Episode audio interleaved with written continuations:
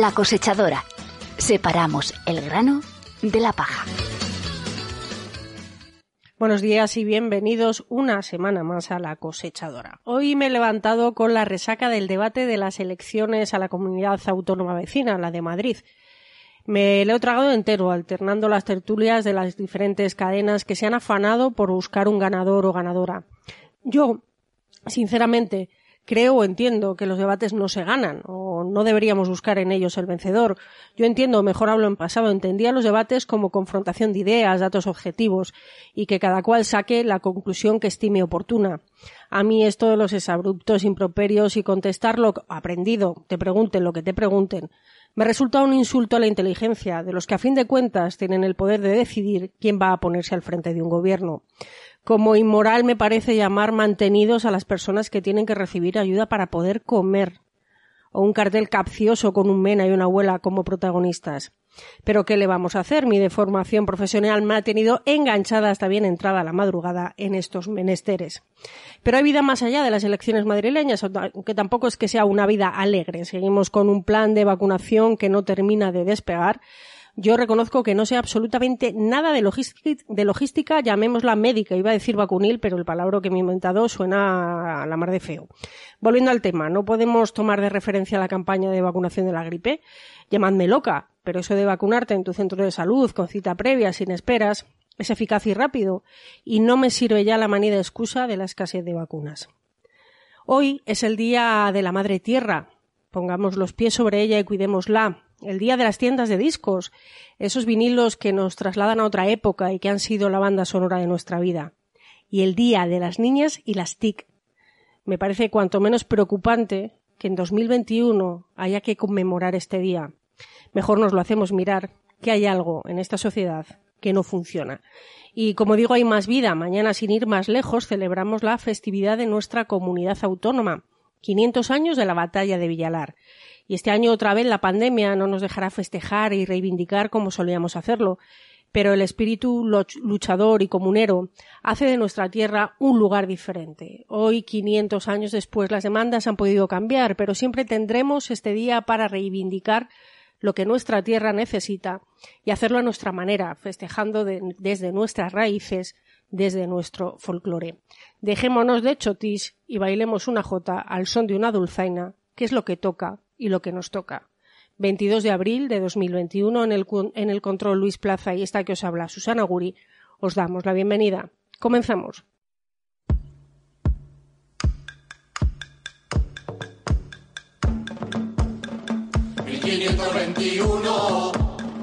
y en abril para más señas, en Villa la justicia en quienes justicia pidieran,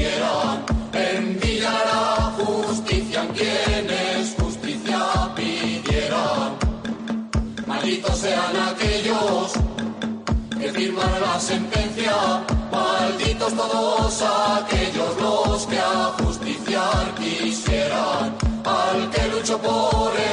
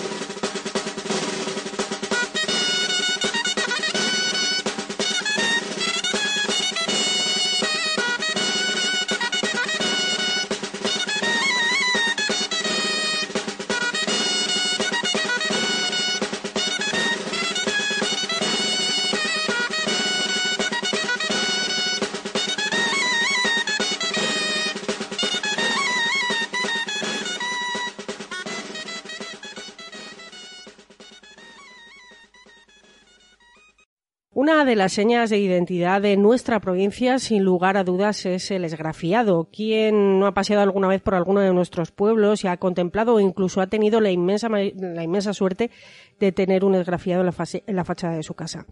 Y para hablar de esta técnica y de su último libro, Esgrafiado, Historia de un revestimiento mural de la antigüedad al renacimiento, tenemos con nosotros al otro lado del hilo telefónico a su autor, Rafael Ruiz. Rafael, muy buenos días. Muy buenos días y muchas gracias por darme la oportunidad de, hablar eh, desde esta plataforma eh, que, me llena de orgullo, la verdad. Eh, eres doctor en Historia del Arte, miembro de la Real Academia de San Quirce. Eres un apasionado del esgrafiado, eso no cabe duda. Corrígeme si me equivoco, pero tu tesis doctoral también versó sobre ello. Pues sí, la verdad es que eh, mi afición o pasión o quizá obsesión por el esgrafiado viene muy de lejos, porque bueno, eh, tuve la enorme fortuna de ah, estudiar a la vez eh, o de cursar eh, dos, dos tipos de estudios muy distintos al mismo tiempo. Yo por las mañanas estudiaba en la Casa de los Picos y eh, me involucré en la primera promoción de, de un taller de una especialidad que ahí se había creado, que era la de revestimientos murales, muy centrada en lo que era la recuperación del esgrafiado, que por entonces vivía en una cierta crisis. Y por las tardes, pues estudiaba geografía e historia en la rama de historia del arte. Y bueno, pues mm, eh, lógicamente el historiador acudió a ver, eh, pues cómo estaba la bibliografía en los estudios sobre esgrafiados.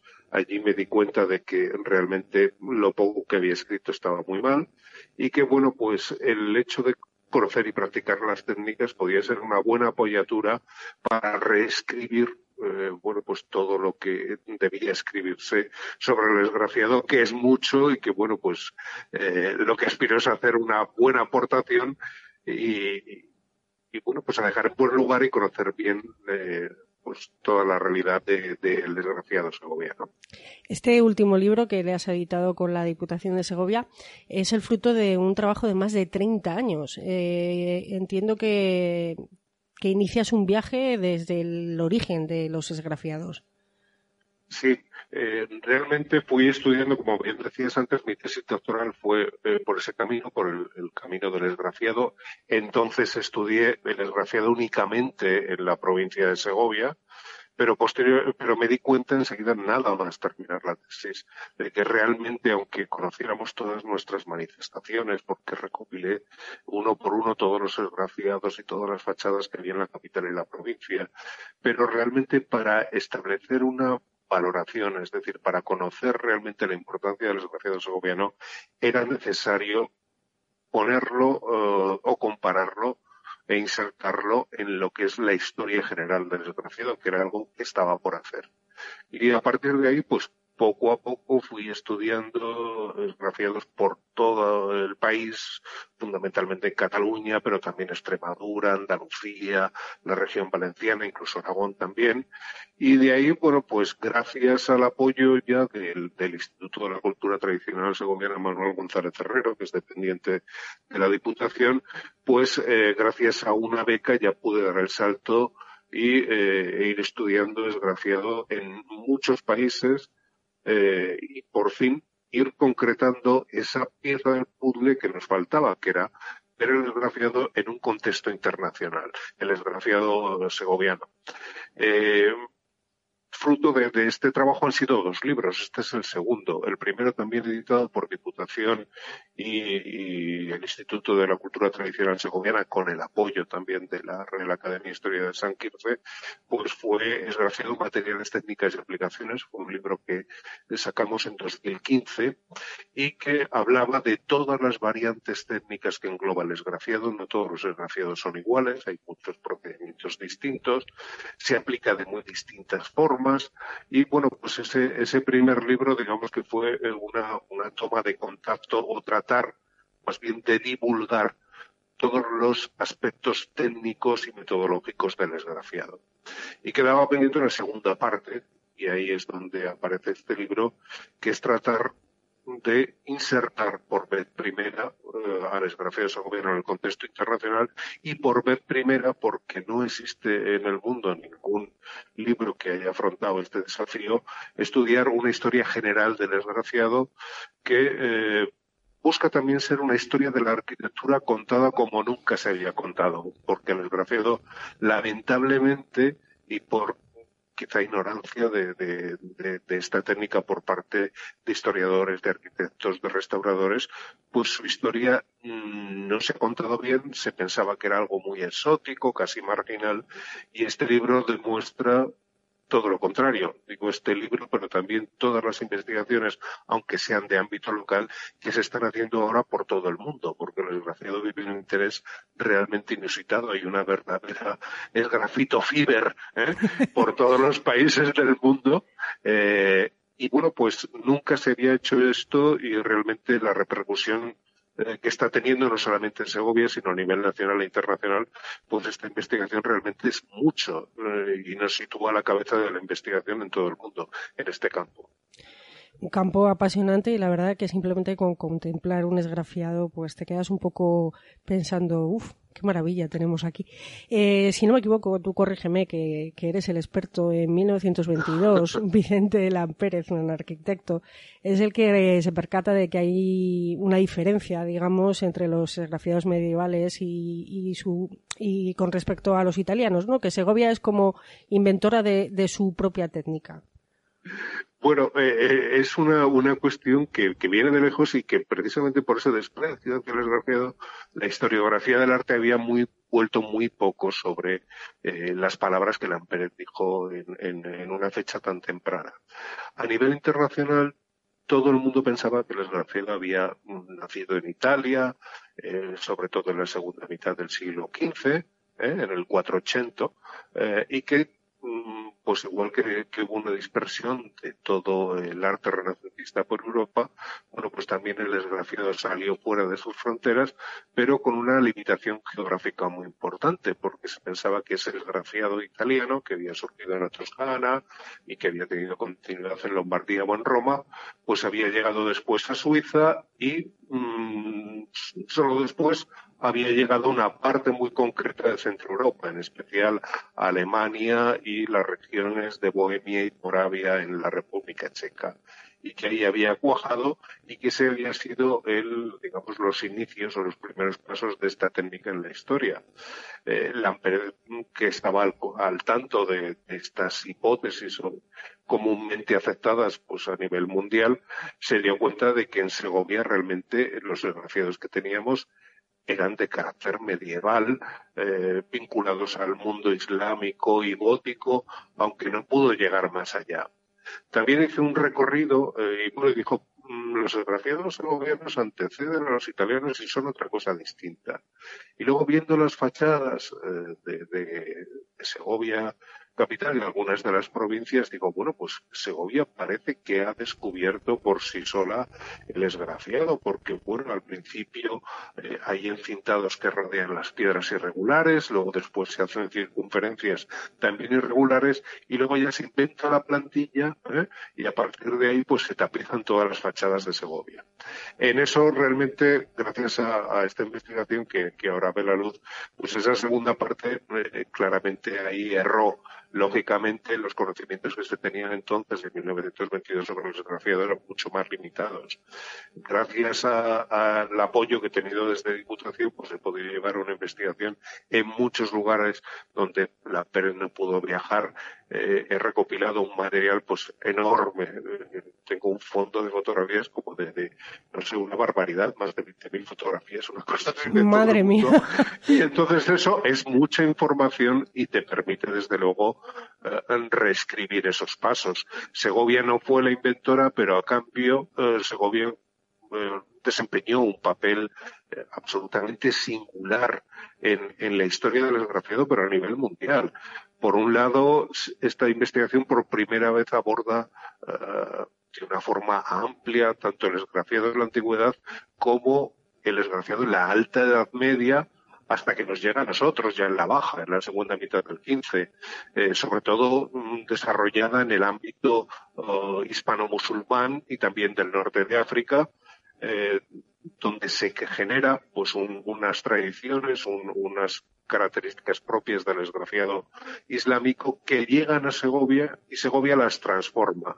No se limita a heredarlas y a utilizarlas, sino que Segovia les da un impulso nuevo, eh, incorpora la, ornamentación gótica y trata el esgrafiado de muy diversas maneras e incluso eh, avanza, eh, proporciona muchos avances técnicos que en algunos casos derivan también de la antigüedad, pero que en otros se generaron en Segovia y tenemos ejemplares pues, pues absolutamente eh, singulares como puede ser el propio Torre de Lozoya, la Torre de Ares Dávila, el Palacio del Conde Alpuente y muchos otros edificios de este momento que, bueno, pues cuando he tenido la oportunidad de presentarlos en congresos internacionales han sido el pasmo de todo el mundo, porque nadie conocía a los esgrafiados de Segovia, eh, ni por supuesto toda esa tradición islámica.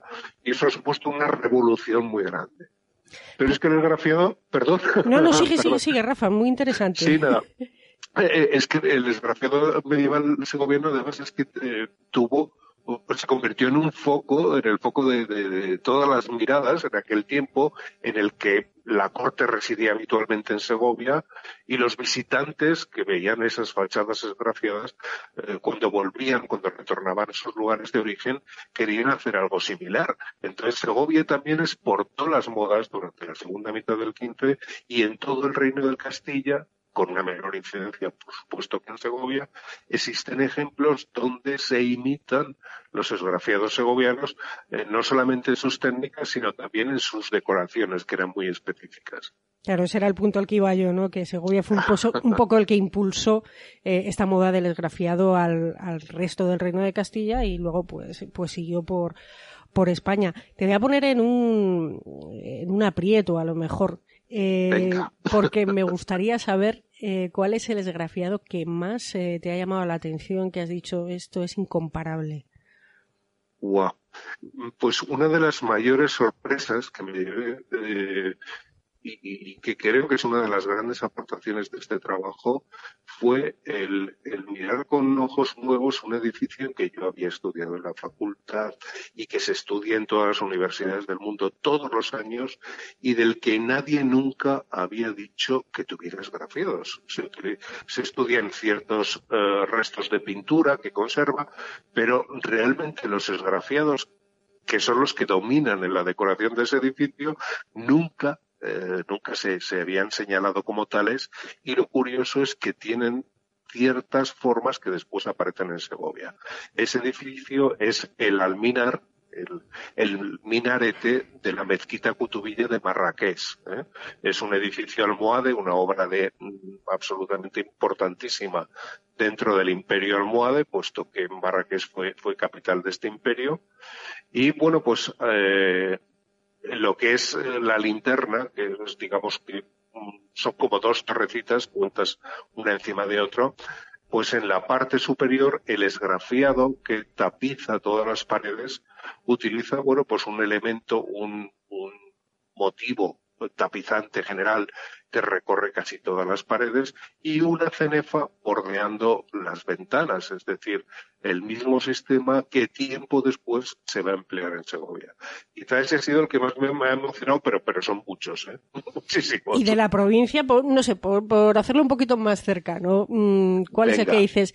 De alguien que quiera ver esgrafiados, no se puede perder este. Bueno, pues he hablado de algunos de la capital, voy a decir dos de la provincia y uno en el límite de la provincia de Segovia, ¿vale? Muy vinculado. Hay dos que me enamoran eh, por la valentía y por eh, su innovación técnica y de diseño, y que son el Castillo de Coca, en especial la puerta de entrada al recinto interior, donde, bueno, pues la pintura eh, de tradición hispano-musulmana eh, se mezcla con el esgrafiado alrededor de la puerta eh, y que incluso deja el ladrillo visto en ciertas zonas y juega con, eh, con, una conjugación de técnicas realmente impresionantes. Y el otro es el castillo de Manzanares el Real, en la provincia de Madrid, ¿vale? Sí, pero está muy cerquita, nos vale. Pero está muy cerca y además está en, en, un, en un término que siempre ha estado en discusión si era Segovia Madrid. Venga, lo vamos a apuntar. bueno, pues ese castillo lo construye un arquitecto, el arquitecto favorito de los reyes católicos y de la y de la alta aristocracia de, ese momento, que es Juan Guas. Y Juan Guas, que trabaja mucho en Segovia, yo pienso que pudo aprender eh, cómo se hacía el esgrafiado, puesto que interviene en muchos sitios donde hay esgrafiados. Eh, el monasterio de San Antonio Real, el Alcázar de Segovia, probablemente la Casa de los Picos, el convento de Santa Cruz. Y yo creo que eh, dijo, me gusta, pero voy a hacer algo nuevo. Y entonces los castillos en, el, el, reino de Castilla, por influjo del Alcázar, todos están decorados con circunferencias. Fíjate qué cosa tan curiosa. Bueno, pues el de Manzanares el Real, Juan Guas, dijo voy a hacer algo distinto. Y sustituyó las circunferencias esgrafiadas por medias esferas en relieve, como la de la Casa de los, los Picos, de la Casa de los Picos, pero en este caso medias circunferencias que van colocadas a tres bolillos, es decir, como si estuvieran en los vértices de un rombo. Y entre medias ¿eh? de esas circunferencias metió unas bandas esgrafiadas, estas sí haciendo rombos, lo que se llama un losange, eh, porque es una decoración de tipo islámico, pero les añadió lo que llamamos unas narices de tracería, que son unos uh, triángulos de formas curvas, que son las que aparecen en el mundo gótico. Todos los rosetones, las tracerías de las ventanas góticas tienen ese adorno. De tal manera que hizo una cosa originalísima, que bueno, yo me la apunto como segoviano, ¿vale? Vale, lo único que para todo el que nos está escuchando va a tener que esperarse un poquito para poder ir a verlo porque tenemos cerrada la comunidad, pero en cuanto se abra, que se vayan ahí. Mientras tanto, que se vean a Coca o a cualquier otra parte de nuestra provincia, que seguro que van a encontrar cosas eh, sorprendentes. Rafael Ruiz, muchísimas gracias por atender los micrófonos de Onda Rural. Ha sido un placer. y un saludo enorme. El placer es mío y estoy seguro que se ha notado perfectamente que no me gusta nada hablar de este tema. Nada, nada, se ha notado muchísimo. un saludo. Muchas gracias, Susana.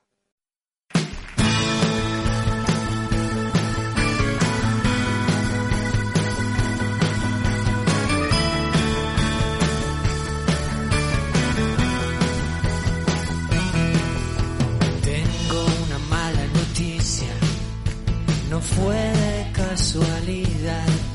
Yo quería que nos pasara y tú y tú lo dejaste pasar. No quiero que me perdones y no me pidas perdón. No me niegues que me buscaste. Nada, nada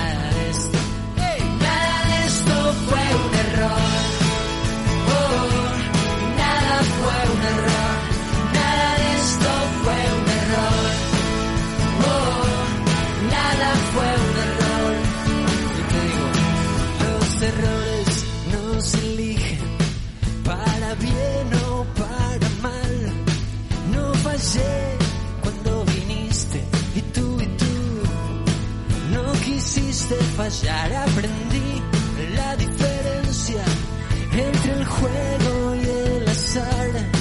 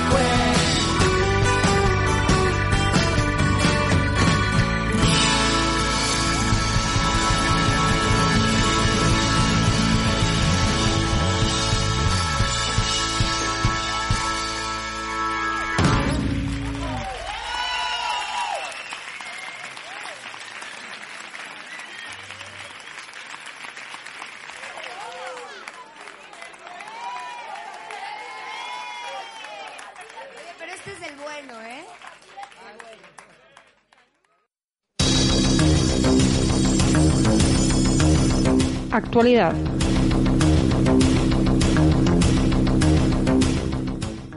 Pendientes de los datos de hoy, Segovia registra 31 nuevos positivos de COVID-19. Continúan activos 63 brotes con 294 casos vinculados. La situación de la UCI preocupa y mucho, llegando a niveles de hace dos meses. En el conjunto de la comunidad se han detectado 431 casos, continúan activos 431 brotes con 2.375 casos vinculados y hay que lamentar cuatro fallecimientos en centros hospitalarios. Escuchamos la valoración de la consejera de Sanidad, Verónica Casado, sobre la vacunación en nuestra comunidad. A fecha de hoy tenemos 831.247 dosis administradas y a 251.557 personas con la pauta completa de vacunación. Tenemos al 27,7% de la población diana de Castilla y León ya cubiertos con al menos una dosis, mientras que ya el 12% tienen las dos dosis administradas. El 90% de los mayores de 90 años ya están vacunados al completo y el 94% de los mayores de 80 ya tiene al menos una dosis. Y vamos poco a poco caminando hacia mejorar mucho las coberturas en esa población en la que se eh, evidencia mayor mortalidad, que son aquella, aquellas personas mayores de 60 años. La Diputación aporta seis millones y medio de euros a su nuevo programa de recuperación socioeconómica Segovia Provincia Reactiva 2. Está compuesta por seis planes sectoriales y 44 líneas de ayuda. Escuchamos a su presidente, Miguel Ángel de Vicente. Más de seis millones de euros, seis millones cuatrocientos noventa y cuatro, casi seis millones y medio, que eh, van a dar lugar a esos seis planos, planes y a las 44 líneas de ayuda y programas en los diferentes epígrafes del que consta el Reactiva 2. Reimpulsa 2, Relanza 2, Reinventa 2, Reintegrados, Reforzados y Reorientados. Estoy seguro que van a redundar en un beneficio directo y evidente, como he dicho, tanto en nuestros pueblos como en las personas que habitan en ellos. El programa Reimpulsa 2, dotado eh, con más de 2,9 millones eh, de euros, va a ser para los 208 ayuntamientos de la provincia. Son dos planes propios, es decir, dotados con fondos propios de la, de la Diputación y siete en colaboración de la Junta de Castilla y León Creemos, como dijimos en la presentación del presupuesto para este año 2021, en el empleo como uno de los polos de atracción para fijar población en el territorio y estamos, desde luego, al lado de los ayuntamientos, como no puede ser de otra manera, para apoyarles en esa contratación, la mayoría cubiertas con vecinos de los propios municipios. Yo creo que el compromiso de este Plan de Empleo 2021 eh, lo demuestra con esos 2,9 millones de euros, con ese 44% de incremento con respecto a 2020 y con los más de 400 puestos de trabajo que va a posibilitar y que supone un 12,5 de incremento con respecto a la cantidad, a los más de 300 empleos que se crearon en el año 2020. Está conformado por el Plan de Empleo Rural 1, el Plan de Empleo Rural 2, en función del número de habitantes, el Preplan, que va dirigido a los ayuntamientos mayores. El programa El MED, que son, es un programa de medio ambiente que se conoce comúnmente como las brigadas eh, forestales y que posibilita 30 puestos de trabajo. Eh, el programa mixto que tenemos concedido a día de hoy, pero que volveremos a pedir en este año 2021 para ejecutar en este año y en el año eh, que viene. El programa de agentes de impulso rural, que es un programa nuevo que permite la contratación temporal de personas desempleadas con titulación eh, superior, el programa Mayel, dirigido a la contratación de personas desempleadas importante, mayores de 55 años, que saben que es un nicho de edad a partir de la cual eh, se, les está eh, echando fuera de la posibilidad de empleo El programa COBEL, que es uno de los más ambiciosos este año, un programa dotado con un millón de euros y que eh, permite la contratación temporal de personas desempleadas sin titulación superior. En concreto, va a permitir la contratación de 69 eh, personas. Y además, una nueva línea que ya hemos implantado, que son las brigadas forestales eh, de invierno y que ha supuesto 12 contrataciones también para posibilitar esa limpieza en los diferentes municipios de eh, la provincia. Contempla un plan de empleo de casi 3 millones de euros para la creación de más de 400 puestos de trabajo en la provincia, lo que supone un 44% más que en 2020. La plataforma Segovia Viva conmemora el Día de los Comuneros en Segovia y Muñoveros. Este colectivo ciudadano se suma así a los actos del quinto centenario de la batalla de Villalar. La portavoz de la plataforma, Silvia Olmos, nos relata todos los actos previstos. Bueno, el próximo 23 de abril, desde la plataforma ciudadana Segovia Viva, vamos a realizar un pequeño homenaje a los comuneros en su quinto centenario. Eh, vamos a realizar dos actos muy similares, uno por la mañana en Segovia Capital, junto a la estatua de Juan Bravo y luego por la tarde en Muñoveros junto a la supuesta tumba de, Juan Bravo, donde leeremos un manifiesto, un romance y bueno, eh, alguna jotilla también caerá. La situación sanitaria pues no nos ha permitido hacer grandes actos, pero no por ello queríamos dejar pasar la oportunidad de, de hacer un pequeño homenaje, ¿no? Porque más allá de, lo que es el mito de los comuneros, pues bueno, a nosotros nos parecen un ejemplo, un ejemplo de lucha por sus ciudades y también de unión entre los pueblos, de los plazos fraternales que, que surgen en esta guerra entre las diferentes ciudades castellanas. La verdad es que hoy las reivindicaciones pues son muy distintas, ¿no? A lo que pedían los comuneros. Pero sí que creemos que, hay un cierto paralelismo, ¿no? Al final es la lucha por, eh, por su tierra, por sus privilegios, la lucha por lo que es suyo. Y en eso, pues, es en lo que la plataforma Segovia Viva quiere, quiere trabajar, ¿no? Por una provincia fuerte, una provincia unida y una provincia sobre todo viva. Ese es el objetivo, seguir ahí, eh, que siga Segovia en pie de guerra y eh, siempre eh, con la, en la memoria el ejemplo de, Juan Bravo y toda esa gente comunera que hizo esta, que fue un referente en, en esta guerra de las comunidades hace 500 años.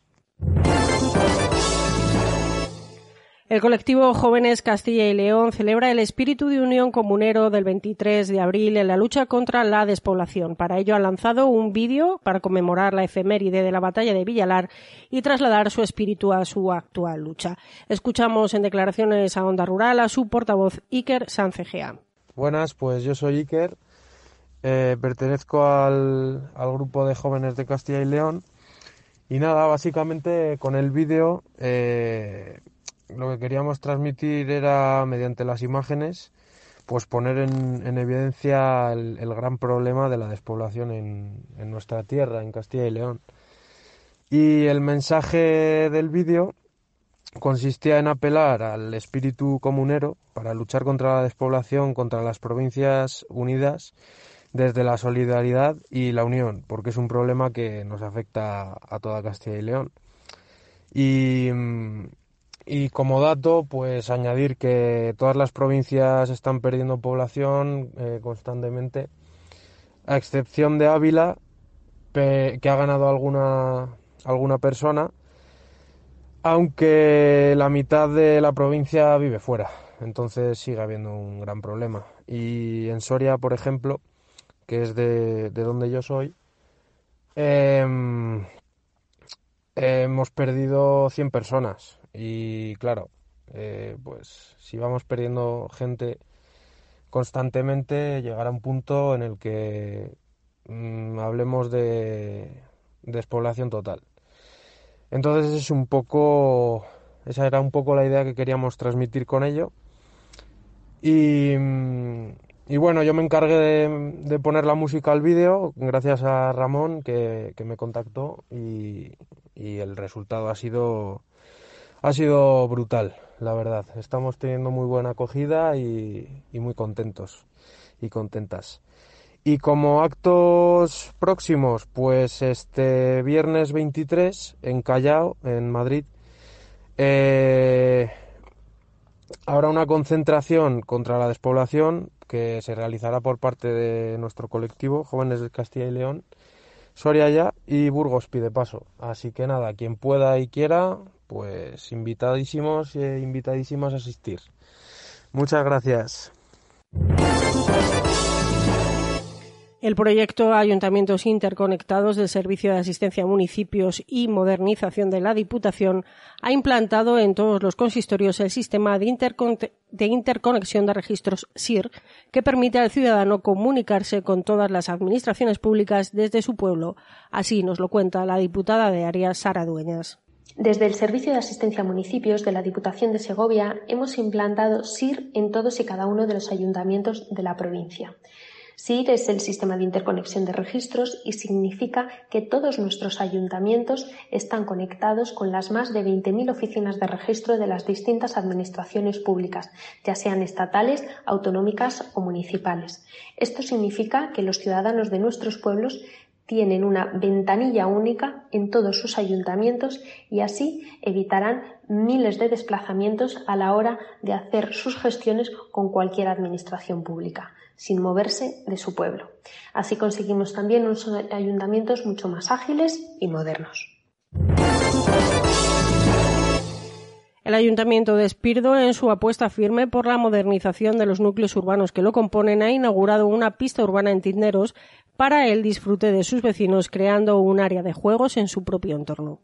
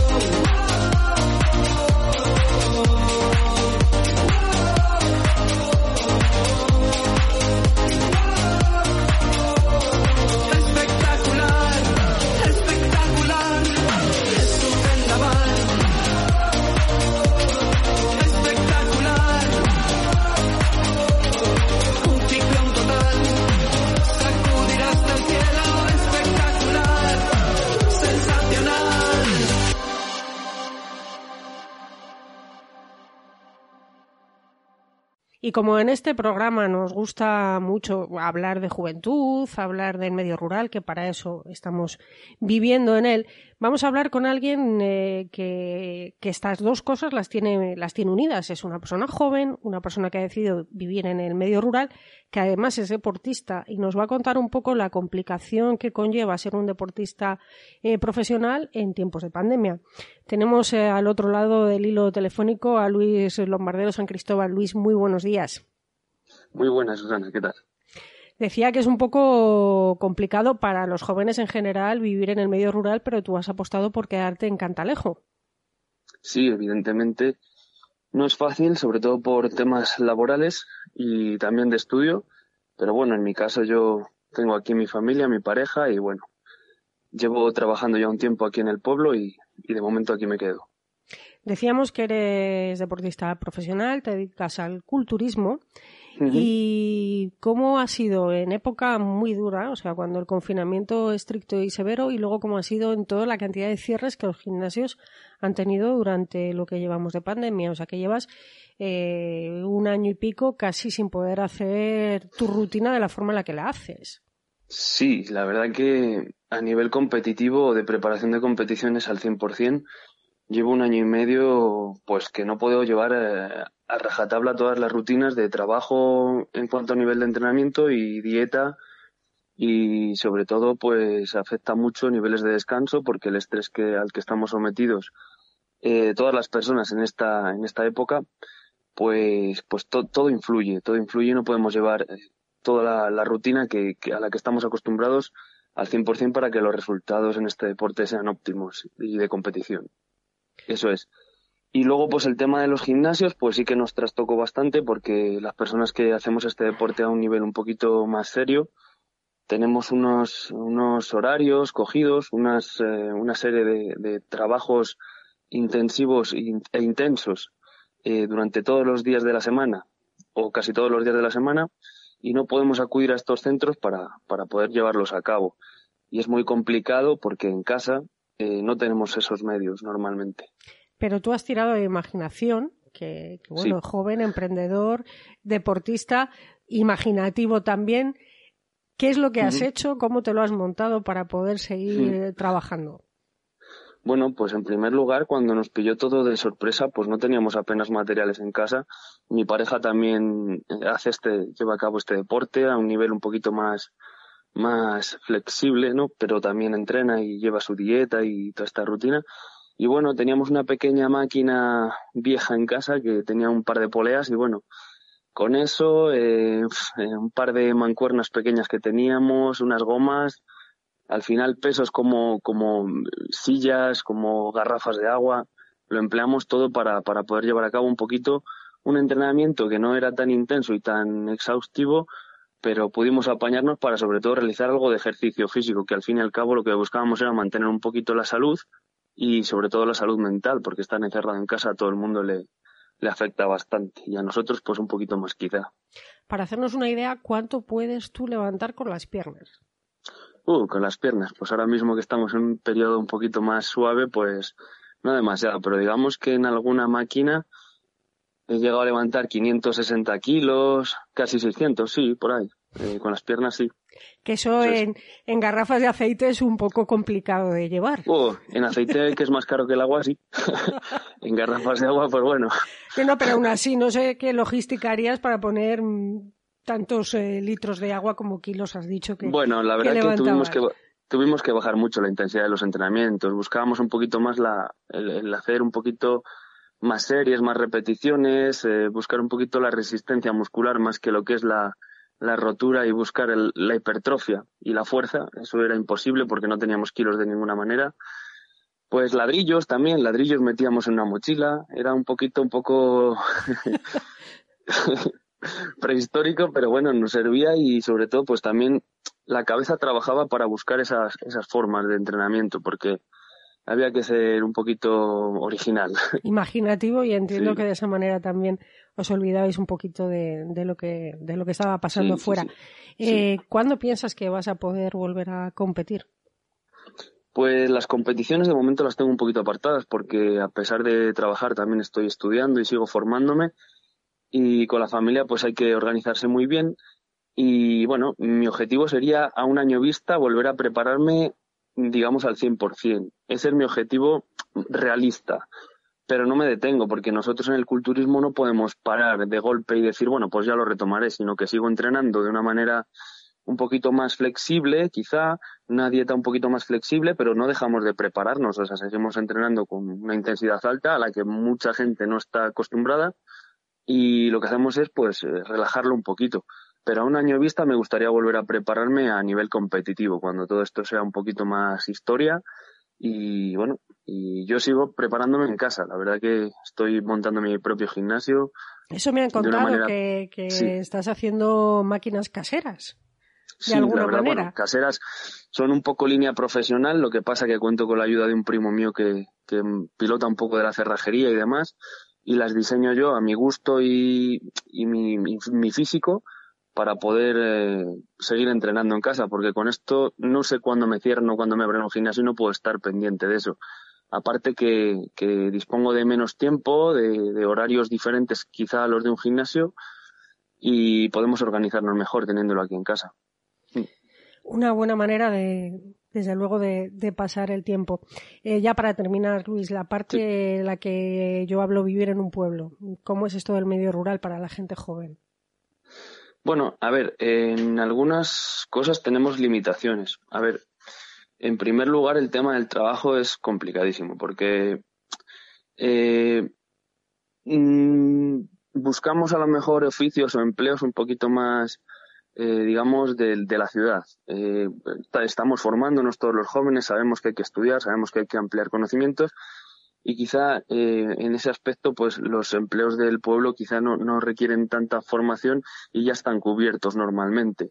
Entonces, bueno, pues eh, yo en, mi ámbito deportivo, que es el que me he dedicado siempre, el pueblo no me ofrece gran, gran cantidad de, opciones y, bueno, y estoy buscando, por ejemplo, yo en mi caso personal, eh, forma, bueno, estoy formándome en temas sanitarios y la salida pues no va a ser el pueblo, aunque me voy a mantener en el pueblo si Dios quiere, pero, pero no es el pueblo. Y en mi caso, muchos más que tienen que abandonarlo. Yo he optado por esta opción porque, eh, bueno, por lo que te he dicho antes, tengo la familia, tengo, tengo las amistades, tengo pues todo aquí. Tienes tu vida hecha, en una Sí, efectivamente, de momento tengo mi vida hecha aquí y me voy a intentar mantener aquí en el pueblo. Además que la calidad de vida que me, me aporta el pueblo, pues no me la aporta una ciudad.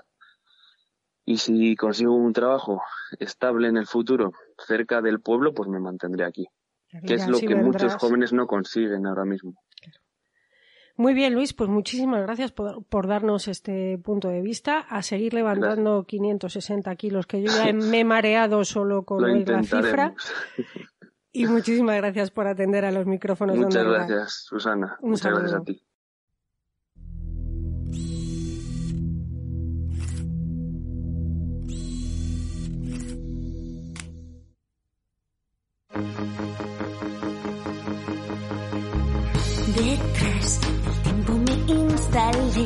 Ya ves, no me quejo ni me quejaré. Mi ser, mis recuerdos y alguna canción son hoy mi premio de consolación. ¿Y tú qué has hecho para olvidar que fue aquella chica del bar? Lo sé, prohibido preguntar. Muy bien, seré sincera.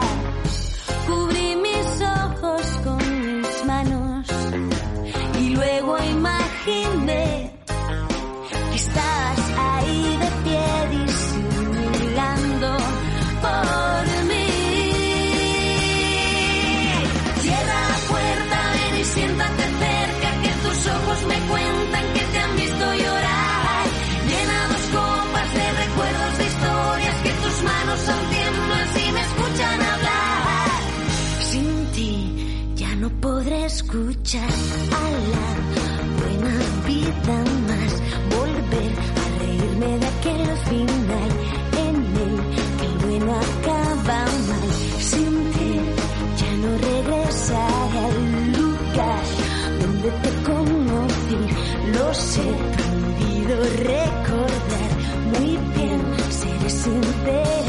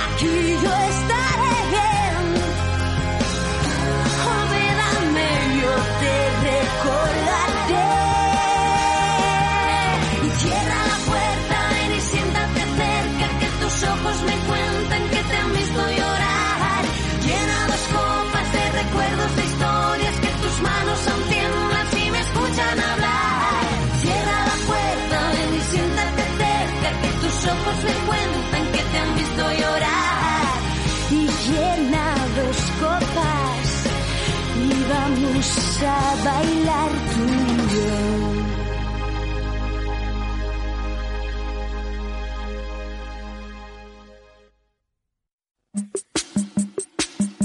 ¿Y tú? ¿Qué cambiarías?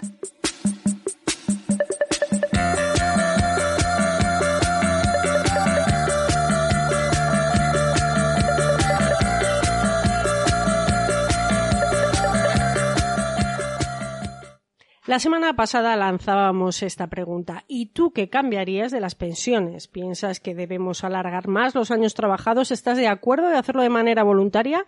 ¿Se cobra poco? ¿Habría que tener en cuenta toda la vida laboral de las personas o los últimos 15 años para calcularla? Y esto es lo que nos habéis contado. Yo las pensiones las mantendría tal y como están. Muchos políticos prometen bajar los impuestos y muchos ciudadanos lo ven bien, de primeras, porque prometen un beneficio instantáneo y no piensan en que va a tener un perjuicio a largo plazo.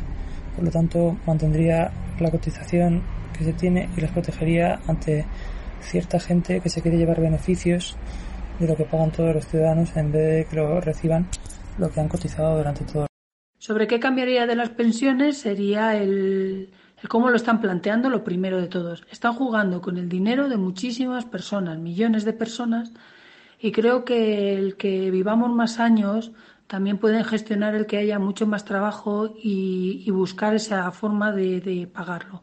No el estar con 80 años trabajando. Creo que es injusto para la juventud e injusto para la gente que está trabajando. Cambiaría de las pensiones la, la cantidad que, se reci- que recibe un pensionista. Eh, con, ese dinero que, que reciben, si no tienen algún complemento, difícilmente se puede vivir en, en- en- con el, el- el día, el día de hoy. Eh, habría que aumentar la- la- las, las cantidades que se reciben, tanto los mayores como las personas con discapacidad, y, ayudarles a su gestión y a su, y a su, y a su recibo.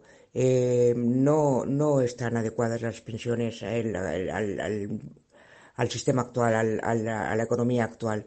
Es, absurdo que, que un sueldo mínimo interprofesional sea de mil, mil y pico euros y una pensión pueda ser de 400. No se puede vivir con 400 euros al mes en este, en este, en este mundo hoy en día.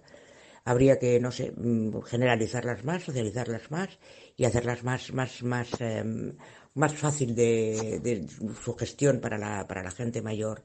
Nada de tener que ir al banco un día a la semana para recibirlas y, tener que gestionarlo de esa manera. Habría que modernizar todo ese sistema y ayudar sobre todo teniendo en cuenta que es para gente mayor que ya ha vivido su vida o está cansada o tiene otras necesidades muy distintas. Buenas tardes. Yo creo que el tema de las pensiones es bastante complicado, ¿no?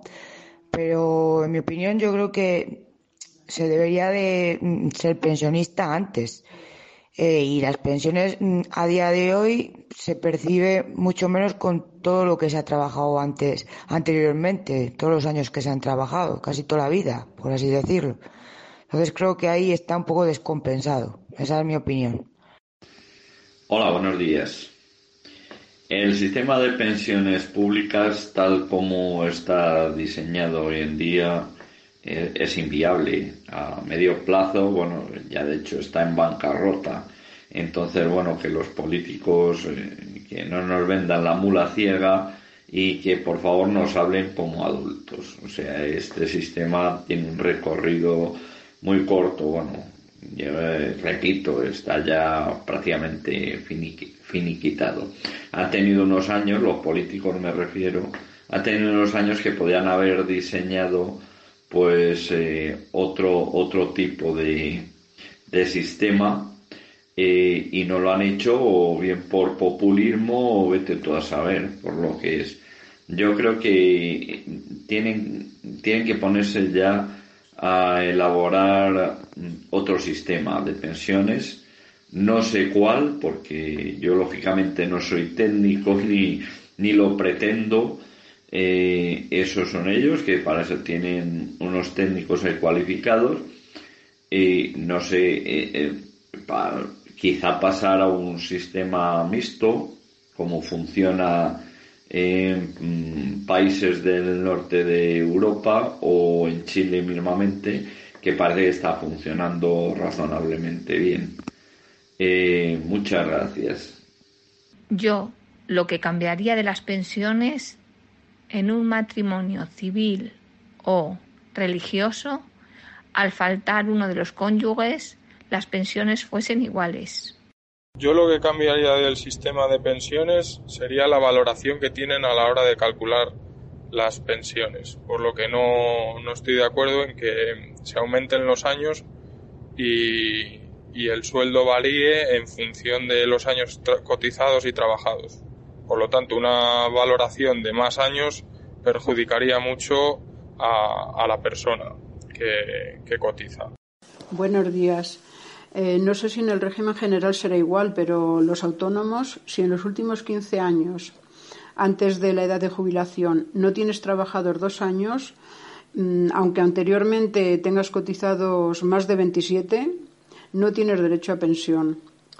Y es que si te quedas sin trabajo a los 50 años no es fácil a esa edad encontrar trabajo. Por lo tanto, yo creo que se debería cobrar con arreglo a, a los años trabajados. Gracias. Lanzamos ya la pregunta para la próxima semana. ¿Y tú qué cambiarías del fin del estado de alarma del próximo 9 de mayo? ¿Eres partidario de que se prorrogue? ¿Piensas que mejor que decaiga? ¿Qué pondrías en tu comunidad? Esperamos tu opinión eh, con un audio por WhatsApp o por Telegram en el teléfono 659 20 89 06. Repito, 659 20 89 06.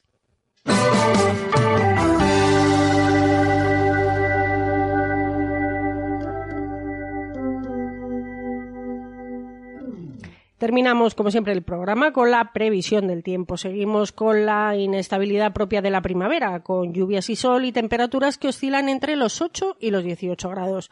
Este tiempo primaveral invita al disfrute, cuando la lluvia nos lo permita, de las actividades al aire libre. Hasta aquí la cosechadora. Millones de gracias por estar ahí cada semana. Seguimos escuchándonos vía streaming. Un saludo, cuidaros mucho y, por favor, sed felices.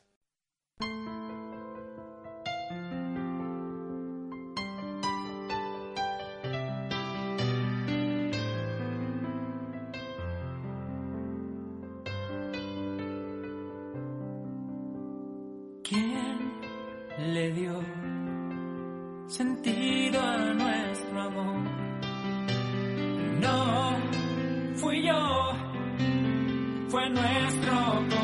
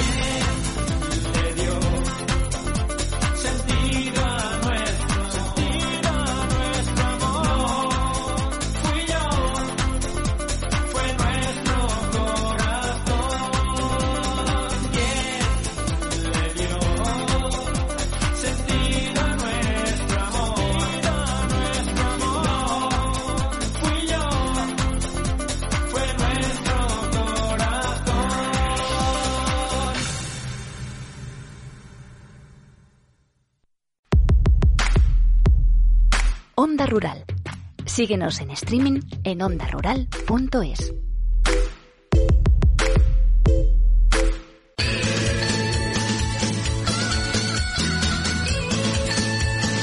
La cosechadora. Separamos el grano de la paja.